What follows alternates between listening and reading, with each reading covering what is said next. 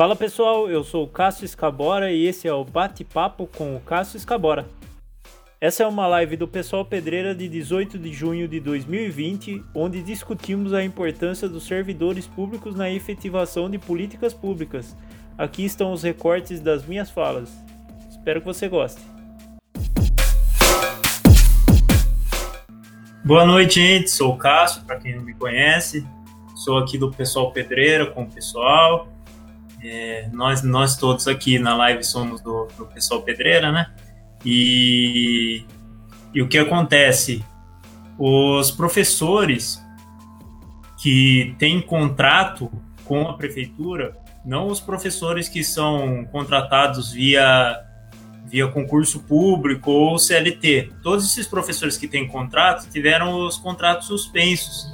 Então, qual é a situação que esses professores estão enfrentando agora nesse momento? Né? É uma coisa que a gente tem que se perguntar, porque é, todo mundo está precisando comer, precisando colocar comida na, na mesa, e complicada essa situação. Uma coisa que eu vivi dentro do cursinho, logo no início da pandemia, é, a gente não teve nenhuma comunicação direta com a Secretaria da Educação, o que deveria ser feito ou como fazer.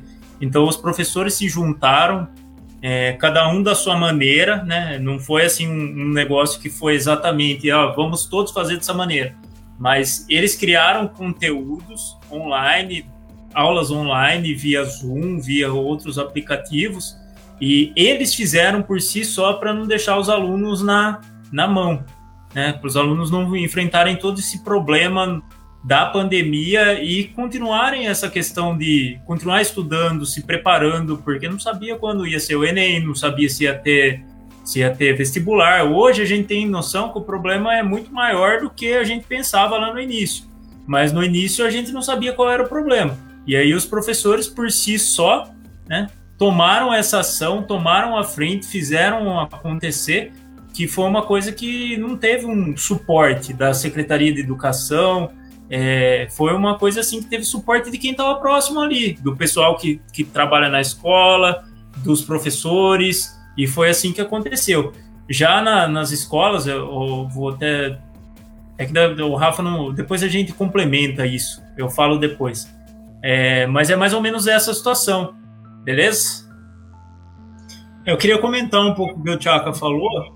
É, eu acho importante ressaltar que, assim, é, é um projeto isso, né? É, a gente enxerga que é um projeto, porque é, todos os interesses é, burgueses são o que o, o que estão fazendo agora com a questão do servidor público. Estão deixando que tudo deixe de ser público, esse, essa política neoliberal, que é para mostrar que é, é uma tentativa de, de criminalizar o servidor público, na verdade, a gente vê. É mais ou menos isso, porque servidor público que luta ali todo dia é o vagabundo, é, é aquele que está sempre errado, que não, que não faz as coisas pelo bem, é aquele que está encostado. Então, tudo isso é um projeto para transformar essa questão e eles poderem enfiar essa política neoliberal igual abaixo da gente.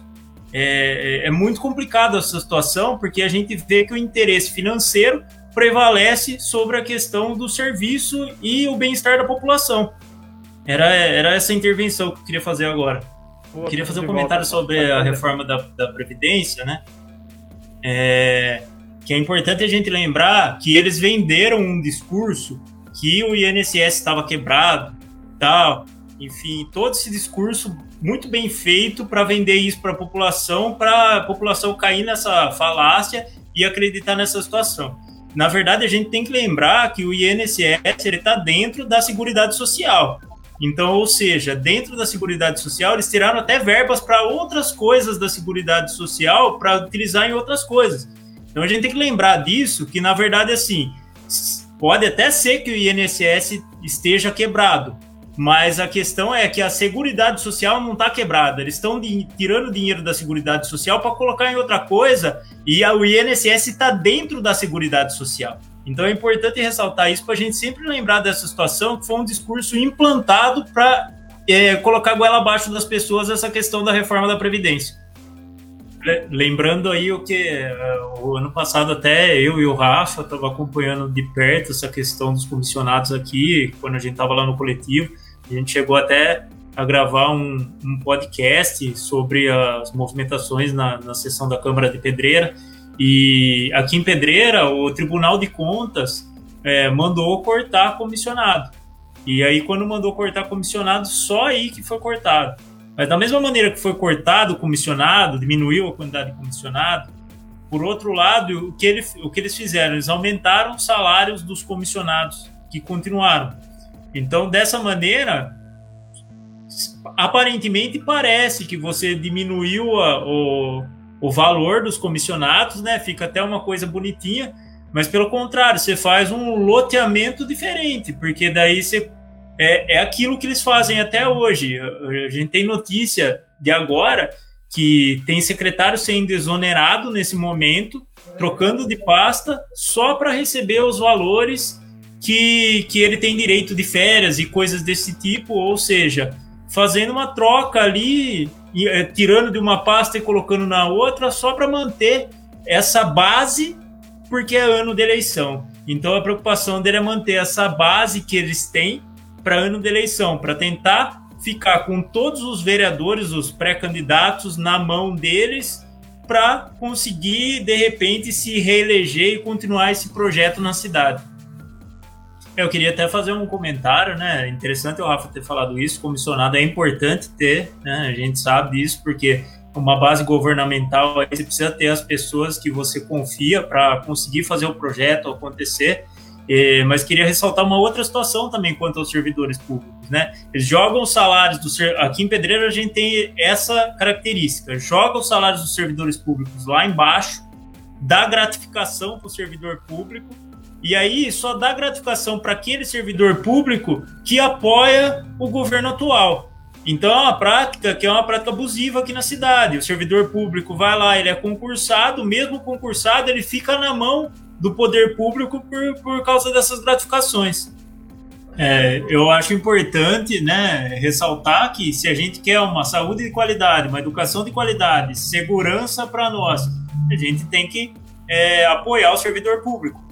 E não digo só os servidores se mobilizarem, mas a própria população se mobilizar para apoiar os servidores públicos, né? É extremamente importante a gente lembrar disso e as falas do Tchaka estão sensacionais, as falas da Cláudia mostrando tudo, toda essa dificuldade que o servidor público, o Rafa também, toda essa dificuldade que o, servidor público tem porque a, o servidor público está sendo criminalizado, que era o que eu tinha comentado antes, né? Então é, é um absurdo isso sendo feito.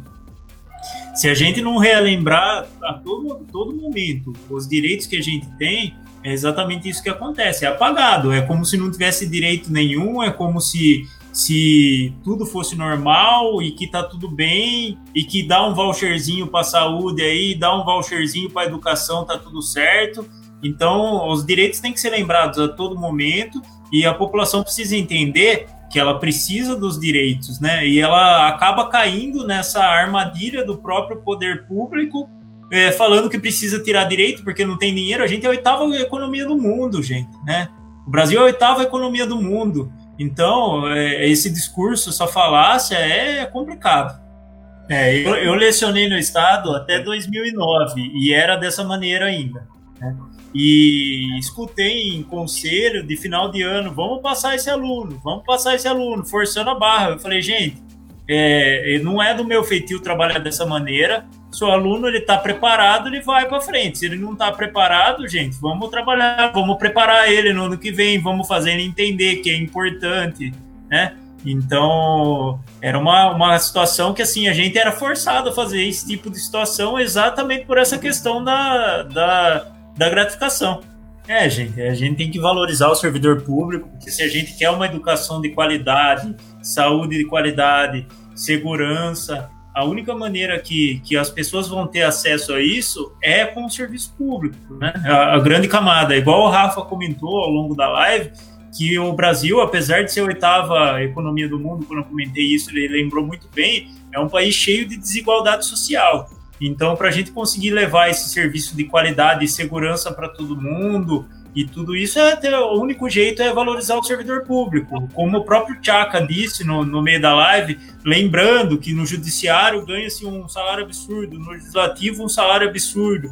E o servidor público que está na ponta, que é o que faz o trabalho acontecer para a população receber um serviço de qualidade, é o servidor público que é desvalorizado e o, o, trabalhador precarizado, como o Rafa muito bem lembrou, esse trabalhador precarizado, o governo coloca em conflito a classe do servidor público com o trabalhador, trabalhador pre, precarizado, sendo que os dois estão no mesmo barco, na mesma situação complicada e perdendo seus direitos cada vez mais. Eu agradeço muito ter participado da live aí.